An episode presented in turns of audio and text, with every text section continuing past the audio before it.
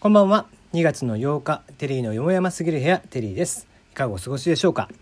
この番組は僕が個人的に気になる情報ニュース話題などからピックアップしてきましてコメントをしていくという番組です。マシュマロナナミュージックに関しましてはツイッターでご紹介をしております。そちらもご確認ください。はいはい。えー、今日はね、えー、寒いねとにかく。もうこんだけ寒かったらなんかもう外出ても結構ティッシュとかがないとね鼻水がやっぱりダラダラと流れてきちゃったりとかするまあ僕もともと鼻炎があるんでねなおのことこう鼻水が出ちゃったりとかするんだけど。まあ、そんな鼻水が出たりとかね風邪の方とかっていうのがくしゃみ、えー、よくよくすると思いますがそのねくしゃみのやり方について今日こんなツイートを見かけました。えー、大塚、えー、悟さんという方ツイッターでですねえー、拡散してましたけども、えー、アメリカではこのくしゃみの仕方を子どものうちからしっかりと教育されます、えー、どういうことかと言いますとくしゃみというのをですね例えば手でねおあの口を折ってってするっていうのを、まあ、日本人の方は多くやりと思うんですけどもこのやり方がそもそも間違ってるよと、え、なぜかっていうとくしゃみした時に手で隠してしまうと手にウイルスがついてそれで例えば他のものを触ったり他の人に触れたりとかするとそれで、え、接触感染を起こしてしまう。可能性があると。ではなくて、えー、アメリカの場合には肘の内側、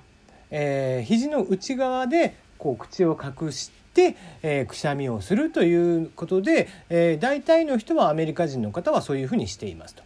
えーまあ、その方最初にね渡米した際にみんな変わったくしゃみの仕方してるなと思ったそうなんですけども、まあ、実は日本人の方が間違ってたよねみたいなうん。えー、厚生省からも、えー、進撃の核エチケットなるね、えー、進撃の巨人とのコラボ。面白いもんですね、えー、巨人がゴホゴホっつってる時に、えー、エレンはですね、えー、ゴホゴホって言ってるんですけども、えー、何も隠してないと、えー、逆にもうね、えー、エレンは肘で隠して。えー、アルミンはちゃんとマスクをして。そしてミカサは、えー、ティッシュないし、えー、ハンカチを持ってくしゃみをしているということで、えー、咳とかくしゃみというのは肘の内側で必ずやりましょうということだそうですね。まあ、ちなみにちなみに、えー、くしゃみこれね、えー、たまに女性の方とかやっぱりこう我慢しがちな人いますよね。えー、くしゃみの仕方が可愛いなんつってねくちゅんとかって言って、え、される方いらっしゃいますけどもあれ良くないですよ。うん、あれね、え、くしゃみというのは基本的に我慢してああいう出し方っていうのは NG です。えっ、と鼓膜をやられる可能性があります。えー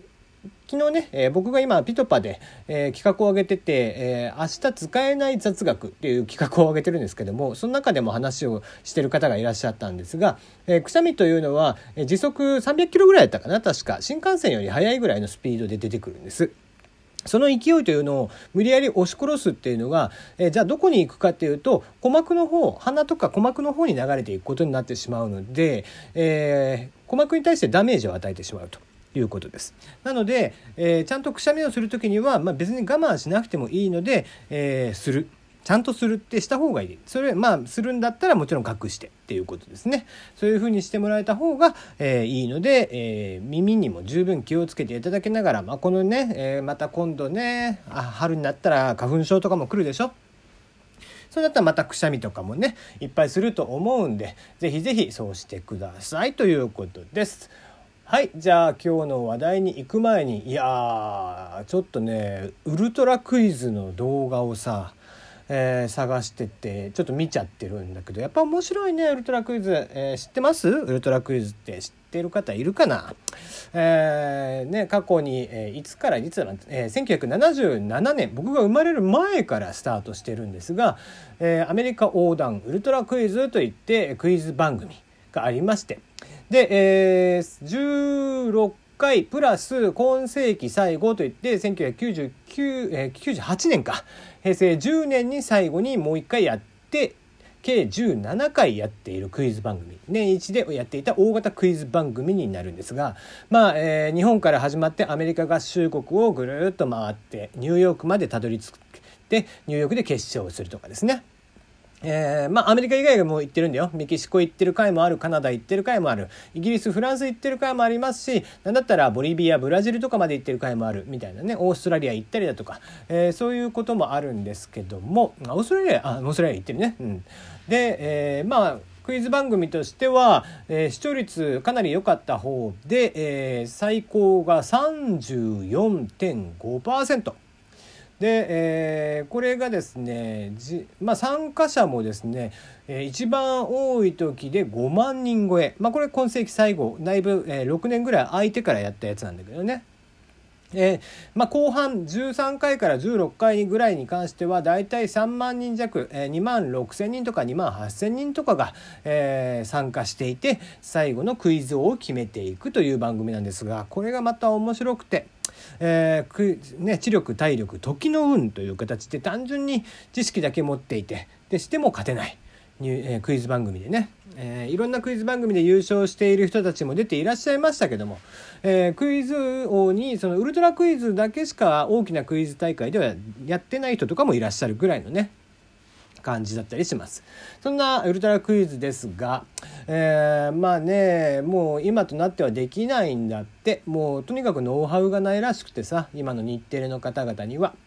うんあとはやっぱりねちょなんだか肖像権とかの兼ね合いがあったりだとかしてやっぱり非常に大変なんですよ。あともうそこら辺でね、えー、そういうクイズ番組というのがまあ大型クイズ番組というのが今やね高校生クイズぐらいになってあそうそう高校生クイズというのはもともとウルトラクイズから派生した高校生版のウルトラクイズね。で、えー、そんな派生の高校生クイズだけが、まあ、今となっては残っていて、えー、ウルトラクイズがねえー、消えていってもう久しいということで。まああの10億円仮にね宝くじとかで当たってってしたら僕は是非これを復活させたいなと。もちろん、えー、DVD ブルーレイ化の権利は私が、えー、一人で独占をさせていただくということで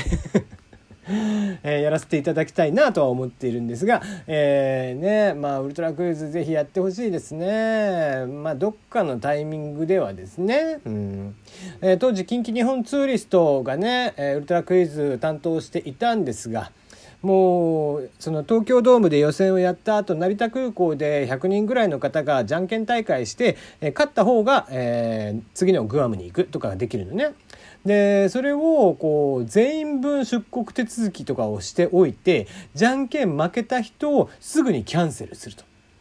で、えー、そのキャンセルしてなおかつ何だったら敗者復活した場合にその人を仮にまた戻すとかっていう そういうね作業があったりだとか本当バッタバタバッタバタしてたということもあって今はそういうことがもうできなくなったんだなというのがちょっと寂しくはありますね。うんえー、アメリカ横断しながら1,000問以上のクイズをして、えー、ニューヨークを目指す、まあ、ただただクイズをやるんじゃなくて、えー、マラソンをしながらクイズをやってみたりだとかだだっ広い砂漠みたいなところに、えー、クイズが書いた紙を巻いてですねそれを拾ってきてやるとか、えー、はたまた、えー、大陸横断鉄道が過ぎてい来たえそこのスタートから大陸横断鉄道というのがね何十両もあってそのケツまで、えー、行っでそのタイムアタックで競うとかねまあいろんなクイズの方式があったんですよ。えー、ドロンコクイズとかね丸抜で外れたらドロンコを、えー、浴びてしまうみたいなのもあれもウルトラクイズが初めてね、え、そういうことがあったりだとかして。まあ本当にね、えー、ただただコアな人たちが、えー、見て好きだったそのクイズ番組というものを一般大衆に落とし込んできたというね、えー、のがこのウルトラクイズの功績だったのかなとは思っていてやっぱり見ていると僕もやっぱり出たかったなともう僕が18歳になった時にはもう終わってたんでね寂しいもんですよ。はい。えー、僕はですねこれがあったきっかけでまあ結局行ってないですけども立命館大学に行って、えーね、日テレに入ってウルトラクイズの司会をするとかっていうのがね小学生ぐらいの思い出でしたよいい思い出ですねはい、えー、そんなウルトラクイズ第13回ウルトラクイズのね、え、僕が一番好きな回ですけども、え、そちらの映像とかもね、え、探したらありますんで、まあ、もし興味があれば見てみてくださいということで。はい、えー、一気に喋っちゃいましたんでちょっと疲れちゃいましたが。疲れるほど喋るなって話なんだけどね、えー、だったらさっさとさっさと終わりゃいいのにみたいなね話ですけども。さてさて、えー、じゃあツイッターターの話に行きましょう。ツイッター初通期黒字、1年間通しての黒字にですね、歓喜の声、おめでとう、俺たちのツイッターということでですね、えー、ツイッターの、えー、2018年12月期決算、こちらの売上高が、えー、発表になったということで、売上高が30億4235万ドル、およそ3300億円。えー、純利益が12億559万ドルおよそ1300億円ということで非常にね、えー、純利益が潤沢に上がってますね。純利益がここまで出るってのはすごいね。うん。えー、なかなかずっとね、えー、設立以来ずっと厳しい決算期を迎えていて、えー、そんなずっと赤字の状態でよく上場できたなって話なんですが。うん、まあまあ面白いもんですね。ただね、えー、まあ、ずっとそれでも無料アカウントとしてやってますからね、ツイッターもすげえなっていう気がします。えー、12年目での黒字ということで。はい、えー、僕がね、ツイッター始めた時が、えっ、ー、と、2006年かな？2006年ぐらいですか、えー、東京来て半年後ぐらいにツイッターやってましたけど、まあ、まだ全然ね日本語化されてなくてですねもうどこを使ってもこう英語で一回一回他の人のを見ながら、えー、ちょっと他のサイトでね探しながら使い方みたいなの探しながらですねやっていたのを思い出しますね、えー、当時日本人なんて本当にいなかったんでフォロワーなんて2桁とかでしたけどね。うん。まあ懐かしいもんですよ。1桁2桁の世界でね。うん。